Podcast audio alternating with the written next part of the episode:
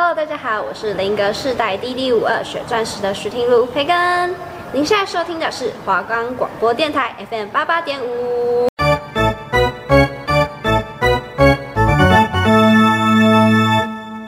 欢迎收听华冈广播电台，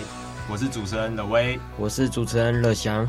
我们这个节目将为你带来 NBA 的即时赛况、选秀动向、球星的介绍。还有各个奖项的名单，在我们会为你带来 P League 的未来的走向、新秀的补强，还有他们球队各各个战力，还有他们与 SBO 的差异，还有我们还有国内篮球联赛的各大名校的动向、球员的补强，还有他们战力的分析。你们现在收听的是华冈广播电台篮球画后篮，欢迎收听篮球画后篮。我们的节目已经可以在 First Story、Spotify。Apple Podcast、Google Podcast、Pocket Cast、Sound Player 等平台上收听，搜寻我们华冈电台就可以听到我们节目哦。还有记得还有 KK Bus，不要忘记哦。好，现在进入我们本周的节目喽。我们的这周节目就是来讲 NBA，因为 NBA 它开放了它的自由市场，所以在这礼拜有非常多的交易出现。然后我们就先来让刘威讲一下几笔他觉得蛮特别的交易。没错，然后我们先从我们最一开始十一月二十。我要从几号开始讲哈？我看一下。我觉得我们先讲那个最大的交易啊，十一月二十三号那一个公路鹈鹕、雷霆、金块的四方交易，因为这个交易是直接影响到我们去年东区霸权拿到 Holiday，然后鹈鹕是拿到了 Adams 跟 Bledsoe，然后雷霆是拿到 George Hill，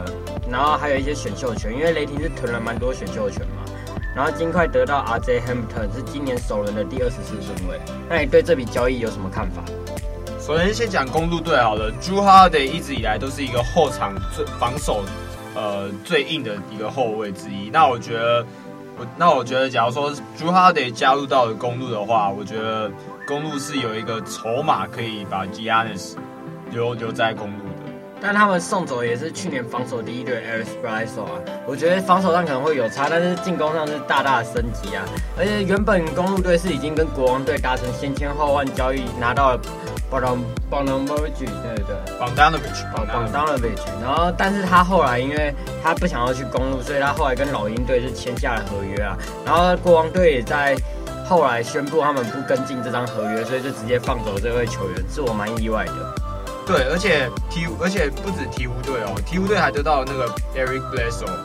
还有 Steven Adams，我觉得鹈鹕队这笔交易，尤其在 Adams 这个部分，其实让我自己蛮意外。我想说，哎，雷雷霆为什么要放弃一个养了这么久，而且打又打出成绩的一个内线？但雷霆队基本上是整组打掉重练了，从 Chris Paul 去太阳，Steven Adams 去鹈鹕，然后 Gallinari 去老鹰，然后他们去年的先发基本上都离开了，然后换到了蛮多首轮选秀。对，雷霆真的真的是算真的是打掉重练，而且他们。虽然补一个 George Hill 这个老将，可是我觉得其实 George Hill 我觉得可能在未来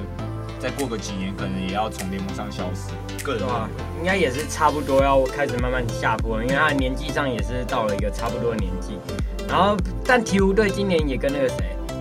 ，Brandon Ingram 签下五年的顶薪合约啊。对。然后有 Jayson Tatum 也是签五年顶薪啊，所以在这几年选秀也蛮多都是被母队留下来的。对，而且而且再讲一个比较。更让人觉得惊喜的一个交易，我就是一个 Marc Gasol 跟湖人达成的协议，签下了两年五千三五五五百三十万美元的合约。我觉得这笔交易是做的非常漂亮。虽然湖人队流失了 Dwight Howard，但是我相信 Marc Gasol 的能力也是有目共睹的。对，而且而且湖人不只失去了 Dwight Howard，他们还把 McGee 也送走了，然后他们拿到了 Jordan Bell，还有呃 Franzo McKinney 这些这两个骑士队的球员。那我觉得其实还算不错啊，就是有留一点薪资空间。那讲到湖人队，当然还是他们签下 Herro 是比较让人意外的，因为居然可以从同城的洛杉矶快艇挖角到他们去年的最佳第六人。对，我觉得补 Herro 其实是非常正确的选择，而且 Herro 真的是从第六人出发，那个那个上场的呃效益，我觉得是对一不管在任何一个球队，我觉得都是挺好的。而且重点是 Herro 真的是还蛮让人惊喜的一个球员。啊！但是湖人队这样子，今年刚拿下冠军，然后现在把整个阵容拆掉，我现在也是不太确定他们为什么会做这样的选择。对，而且威而且 Wesley Matthews 今天还才发表一个言论，就是哎，就是加盟湖人，你对你自己来讲有什么大影响？他他讲了一个非还蛮好笑的话，就是哦，他不用再守 LeBron。对啊，每个球员应该都是蛮讨厌守 LeBron，像之前 Kemba Walker 打 LeBron 是每打一次输一次。对，而且而且说真的，不止在不止在湖人队哦，我觉得其实金块队也做了蛮做了一个蛮正确的选择，他们补进了 Serge Ibaka，以两年一千九百万美元加入加盟了快艇。对，对啊，因为这样子落成双雄，等于都是挖角到暴龙队的前大中中锋啦，就是一个伊巴卡跟一个马卡索都被洛城双雄挖走了。对，而且而且除了湖人队，除和湖人队，我觉得还失去一个比较重要的一个老将控卫 Roger Rondo，他以两年一千五百万美元加盟了老鹰。还有 Avery Bradley，他也加盟了热火队，然后他们就说他复赛不打，然后现在投入了总冠军赛的对手。其实我觉得这样讲下来，我其实我蛮看好下下一届的湖人队，不是说蛮看好，就是蛮期待他们会。他们在打法上会有什么转变吗？就是因为这些阵容的变换这样子。如果在我看来的话，应该会让老布朗有更多的休息时间啦，因为有更多可以顶上他位置的。因为 Markieff Morris 也续了。对，Markieff 不不止 Markieff Morris，我们还在还在等待 AD 在自由球员上面的消息。AD 应该是基本上不会跑掉啊，如果跑掉的话，我们节目应该也要收了。我觉得跑掉的话，那真的是。哎，就是 AD 完成自己的，可能就想要自己完成自己的梦想，就是得到一个冠军，然后就想说，哎，去另求发展之类的。除非 AD 是真的想，哎，那我在哪，在就是永久留湖人队，也还是不错的选择。然后我们再聊一个比较算是让我意外的交易啊，就是郭登黑我选择跳出在塞尔提克最后一年三千多万的合约。然后我原本想说，他可能想要用一些比较低的价格加入冠军队拿一个冠军戒，但没想到他是用四年一点二亿的合约加盟黄蜂队。对，我可以就是这这笔细节让我蛮意外，因为其实 Golden Hayward 在上一季的表现其实很平庸，而且他今他就以他今年就以四年一点一美元、一点二亿美元的合约转战黄蜂，我觉得不知道为什么，我自己心里认为啊，我觉得他不值得这么大的约。啊，就是他受过那些伤之后，我是觉得他这几年的成绩现在是没有那么大，但是乔丹老板是真的蛮喜欢他的。对，因为在当初他还在爵士队的时候就想要挖角他，可是他选择去跟他的恩师绿衫军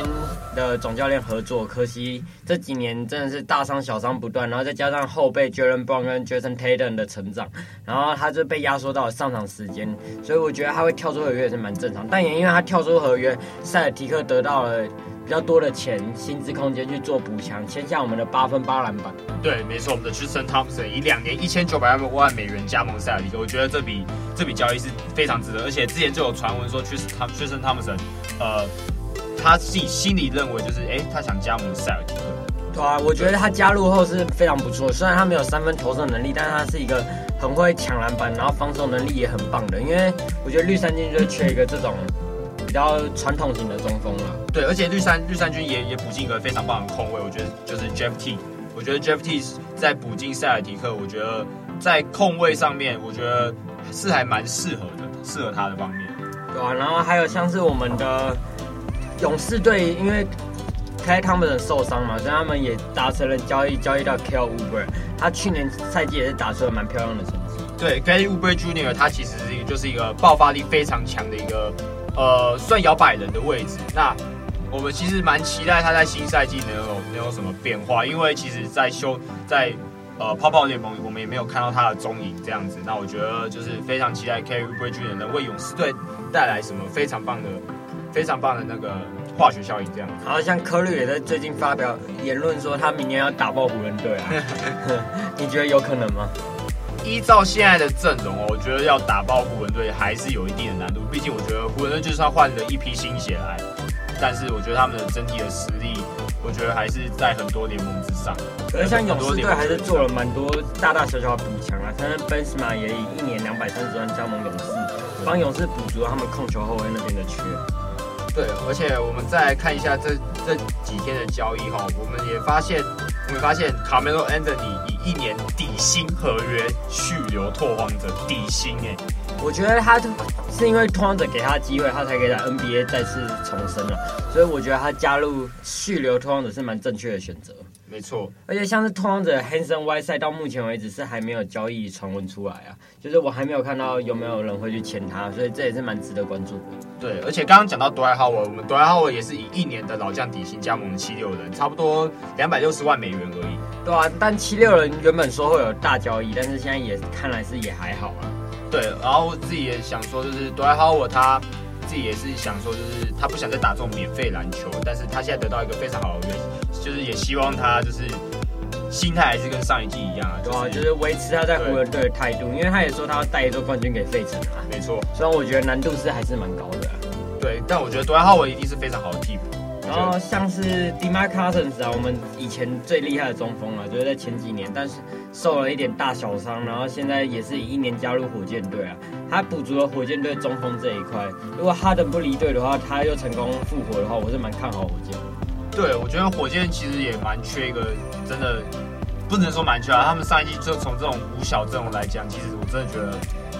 内线还是需要一个一个大一个大字来顶。其实讲真的，火箭队虽然大小交易传闻不断，但是都没有做什么特别大的交易。但现在排出来的阵容，三巨头其实也是可以成型的，像是 Russell Westbrook 跟 James Harden 加 DeMarcus Cousins，然后还有 PJ Tucker 等人，我觉得是非常漂亮。对，而且其实最近还有一个蛮好笑的交易啊，就是我们的 Ariza Trevor Ariza 这个部分。哇，他这几天真是疯狂转队，很忙啊，很忙。他这几天很忙啊，他一直被当包裹丢来丢去的。我觉得真的是，他明明就是一个还能打球员，却遭遇到这种不平等的对待。对，他其实就是现在联盟趋势里面最重要的球员，就是一个三 D 的球员。但是我也是自己也不知道为什么这么多球员，这么多球队没有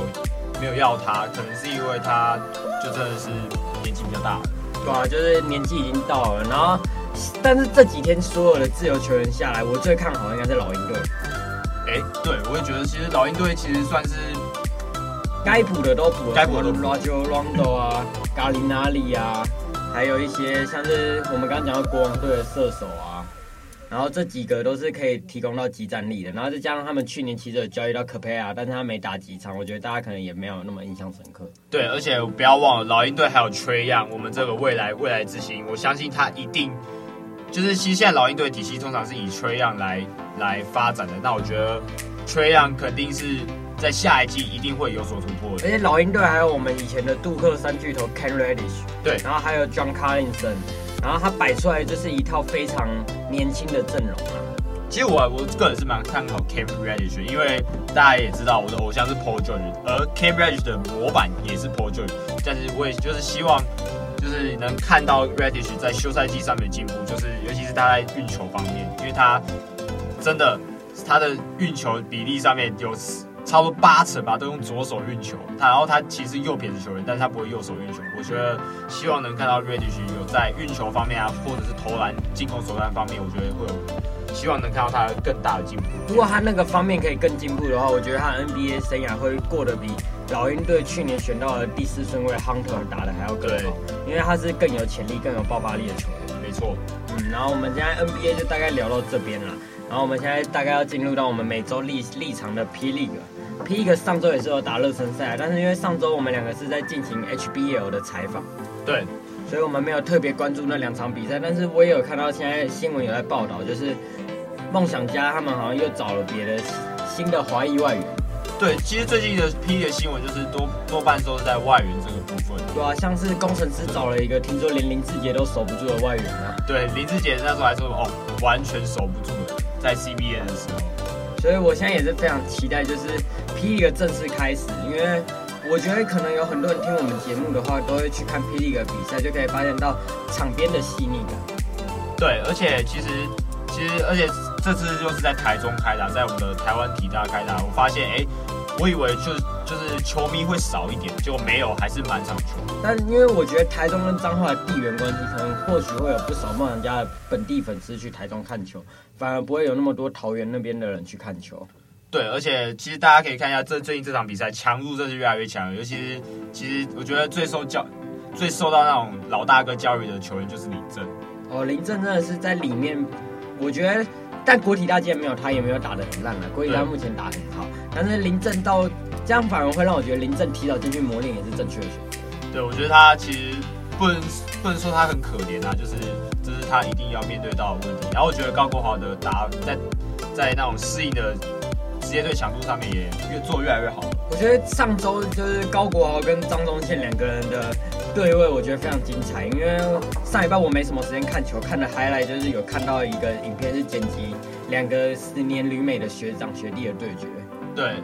大家可以发现其实国豪的表现越来越好，然后张宗宪复出，我觉得自己的自己身体在身体上的面的状况也还不错。对，我觉得张宗宪现在有给我一比较成熟的感觉了。然后因为梦人家也说，富邦是现在的邪恶帝国，对，那么挖走他们的一哥，对啊，然后他们就富邦就说，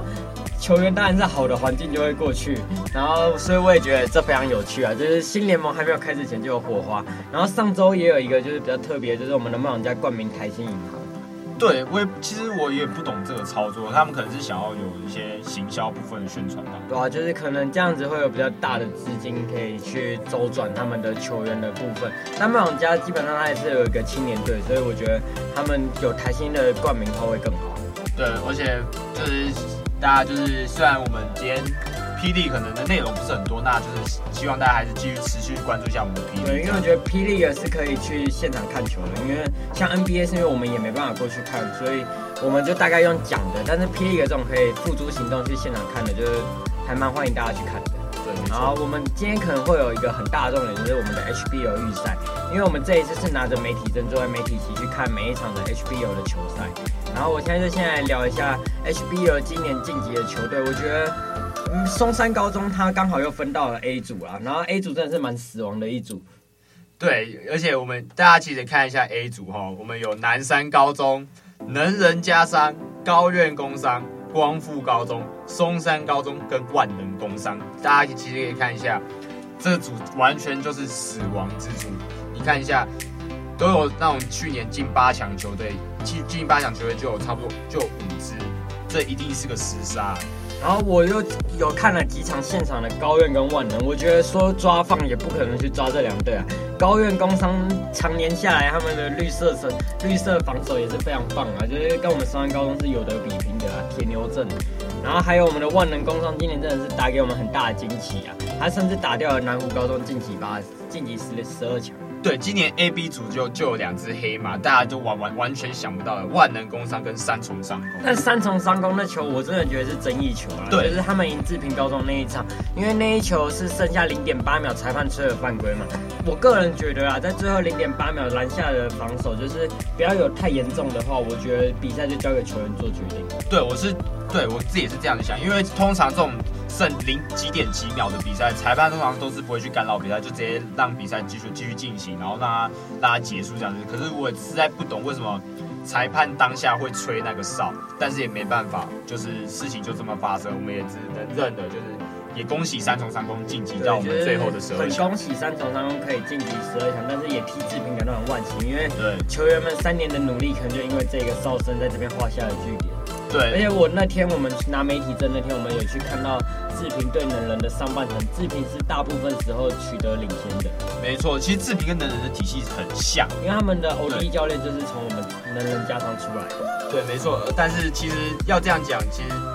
我最可怜的，我觉得不会是志平，我觉得是南湖高中。哦，南湖高中今年请了冠军教练，但南湖的这去年毕业了两个比较强的前锋，所以可能换血方面会做的比较不足够。但是他们也说了，这这不是一个结束，而是一个开始，就是他们要开始准备下一个全年度的 HBL 了。对，而且就是也希望南湖高中能为下赛季做非常好的准备，这样子。确实是这样。然后我们因为我们有做采访嘛，然后我们两天下来也访到了今年 HBL 两大热门啦。对，一位是我们的陈将双双，对，陈将佑佑都有。然后另外一位是我们的泰山一百九。号称高中第一人刘承勋啊，对，我们可以叫他泰山航空，泰山航空。我们也有针对这个问题去问他们两个啊，然后两位的说法都是说，把最强的球员称号给他，他只想当最强的球队。刘承勋更是毫不讳言的直接说，我只要冠军。对他，他的在他在我们的访访谈里面说到，他就是呃，其实他现在不会对自己成绩不会想那么多，就是球队赢球就好，他就是想要一个一个冠军。我觉得我们那天看泰山的比赛真的是对苗中嘛，你个人的嗯。自己家里的地盘，家乡学校，然后那一场真的就是看到泰山市民先发坐在场边，拿着毛巾笑着看球，然后上半场上一个，下半场上刘承勋。对，而且泰山不止笑那一场，他们还笑到抽签的时候，他们几乎在整个预赛里面都是在笑着看球、笑着打球的。他们在预赛的分组就已经被大家号称为最软的一组，然后结果他们 B 组分组出来，更是只有东山、东泰、青年三名三重。然后东泰跟青年今年的强度，像是青年已经算强了，但是在预赛还是被他们打爆嘛。然后结果三名跟三重这两支球队，我觉得根本是跟泰山是有一段差距的，所以我个人觉得泰山八强绝对稳。对，其实而且泰山高中其实在这这一季球季来说，他们是最有自信的球队。他们总教练的廖总教练廖文斌就表示说，他们就是每场比赛都要把对手的分数压在四十分以内。他们才能说，球队都会说五十分了，对，他们特别自信，对他们特别有自信说四十分，而且他们说他们整个预赛的防守都没有做好，因为他们都被球其他队拿下了差不多四五十分左右。但是其实我个人是认为啊，他们的进攻，他们其实不管进攻或防守，我觉得他们都做到做的很好。我觉得像是有几个去年或许没有那么大名气，像我那天印象深刻，刚好当天生日的杨才海球员，对，他那场得了二十分，然后他的切入能力跟投射能力真的是非常棒。对，这是泰山高中最让人惊喜的一个地方啊。就是、但我觉得就是或许会不会在预赛都没有对到什么强权，他们的心态会比较松懈啊，因为像是这样子就不会有比较多实战的机会，因为像四强跟。冠军赛都是一场就结束了，这样子的话，搞不好会影响到后面，因为没有先前前面的对战经验。我觉得其实还好哎，因为其实我觉得泰山高中今年的战力说真的，一跟其他球队来讲，先不要讲 A 组，先我们先先谈 B 组就好了。其实差距真的蛮大的。那我我自己认为，就是泰山高中，泰山高中其实在八强才会正式发挥他们训在休赛季的训练成果。确实是这样，因为你想，因为他们预赛跟复赛肯定不会让那些主力球员上来的位，而且我觉得那些主力球员打的也算保守。对，我觉得他们现在子反而对他们战力的保留是更好，因为主力球员毕业后，很多学校会有像南湖这样青年不接的状况嘛。对。但是南他们现在这样子已经可以开始训练高一高二球员，他们今年高一是只有报一位。对，而且他们，我觉得他们这样做是好的，他们先让替补适应。先适应，就是一些没比较适应比赛强，对，适应比赛强度，就让这些替补适应比赛强度。哎、欸，那之后他们在八强在做替补赛跟先发做衔接的部分，我觉得就是非常非常好的。对啊，然后像新人王的热门人选，我个人就是唯一推荐邱一安。对，邱一安，松山高中的 MVP 的前前 JHBL MVP，他真的是大杀四方啊！但我们的陈江佑佑也有新人王资格，但是论真论真的高一的话，我个人是。只投给邱一安啦，因为邱一安真的打得很棒，所以我觉得他现在已经是松山高中的进攻发动机。没错，然后像松山高中在今年真的是惊涛骇浪赢下基商后拿拿到我们的十二强门票，然后但他们又抽到了这个分组，真的是运气也没有那么好。其实那时候在预赛看松山高中对光复高中的那球的那场比赛，我觉得其实松山高中在整个不管在进攻或防守，我都觉得有蛮大蛮大的一个问题。就我觉得他们不是赢不了啦，但是他们的调度上面，我觉得黄教练可以再更开放一点，不用那么保守。对，因为板凳球员的深度其实都还不错。对，而且重点是，我觉得他们在这几天休息下，要把他们的篮子练好。他们有时候真的是很多那种关键的已经空档出来的球，他们就是投不投不进。嗯，像是其他球队这种问题就比较小，连三名加上投篮，我看个人看起来都觉得很不错。对，尤其是在双安高中乔纳森这个部分，我觉得他的外线真的是。好好可以得好好练一下，因为我们之前也聊过松山高中嘛，然后乔纳森就说他的偶像是 Russell Westbrook，然后说他突然跟他差不多，我们两个那时候就说，哎，凉凉，对，真的是凉啊，而且他现在连切入上来，就在最后场对机上的时候比较有侵略性一点，我觉得他可以其实可以在就是更相信自己。我觉得他的 finish 可以做更好一点。对，然后大陆双塔，我这两年看下来，我是不对他们抱什么太大的期望。我其实觉得有进步哎，就是在比较有多上时间的于洪翔上面，我觉得他在高举大高打上面，哎，真的是有在做。但是我觉得 finish 不太好，对比赛会更严肃一点。对，因为大部分我看大家很严肃的时候，他们还在嘻嘻哈哈的。对，就是他们其实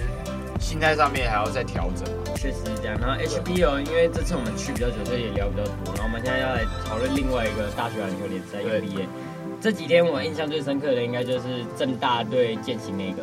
对，政大的逆转，我觉得那真的太扯了。张镇雅真的是牙起来啊，牙起来头啊，他真的超扯哎！我以为是看到我们紫薇教练在场上哎，哎，真的是不，哎不能说政大今年就算他们已经走了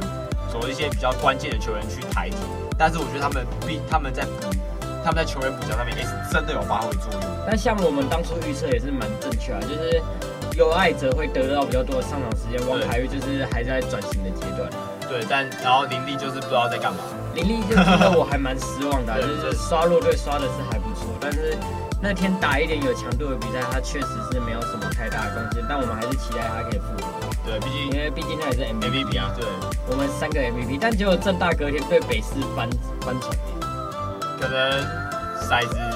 骰子昨天骰到六了吧？对啊，今年的 HBO，今年的 UBA 我觉得更胜以往啊，就是现在第一的居然是我们想不到的。国立体育大学，对，因为我们当初还想说林政离开，然后又有几位学长的离开，然后蓝少辅可能要扛禁区，然后其他队又有传统中锋加上外援，结果没想到国体大靠他们传统的体系是打的还不错哎。哎、欸，对啊，最让人意外的就是就就是哎、欸，除了韩杰日回归，这我们之前就有提到郭汉，建行科大以前的重坦克，他现在以就是考研究生他加入国体大，对，我觉得这其实对国体大是蛮大的一个补强。然后像福大的乔神也把剑琴打掉一场啊。对，我们的乔神真的是进步很大，还好不用来期待我们的佩嘎。对他打他他那时候他那场打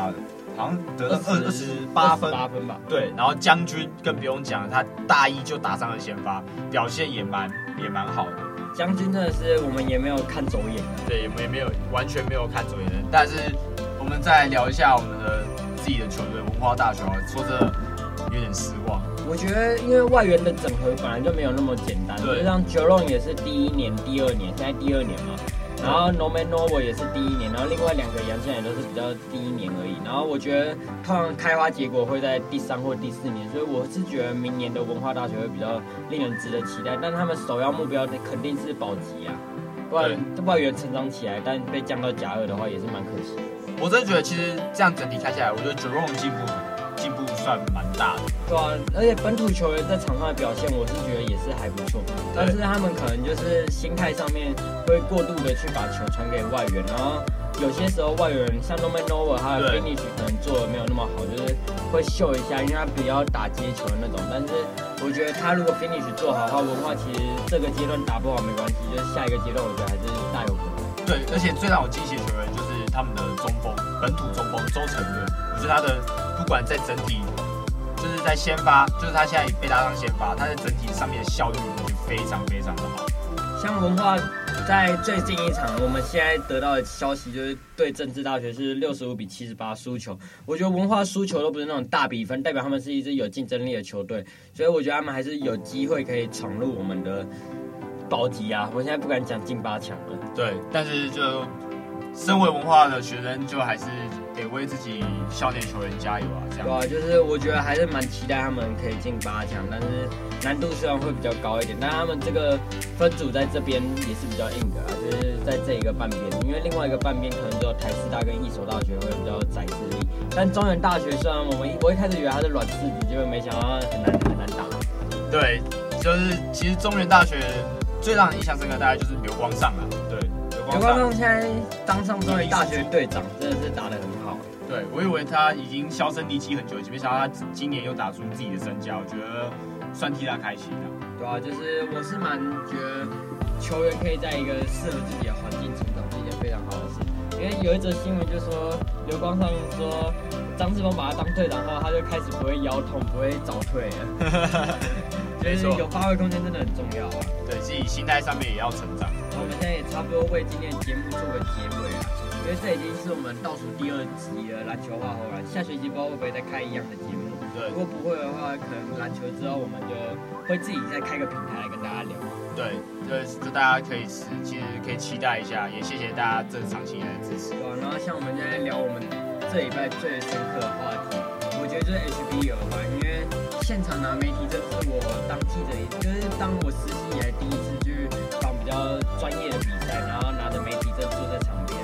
然后享受跟那些前辈他们一起坐在媒体席，然后看他们的状态，真的是蛮特别。对我自己的个人方面也是 H B，因为我觉得，因为我其实觉得，其实他们高中球员感觉就是，虽然他们就是感觉你看他们，他们会是球星，但你真正在访谈起来，哎、他们真的是还是算就是算跟你年龄没有差很多的小朋友而已。但我觉得就是还蛮亲民的，我自己感觉是蛮好的，也觉得呃，也觉得采访 HBO 也算是蛮。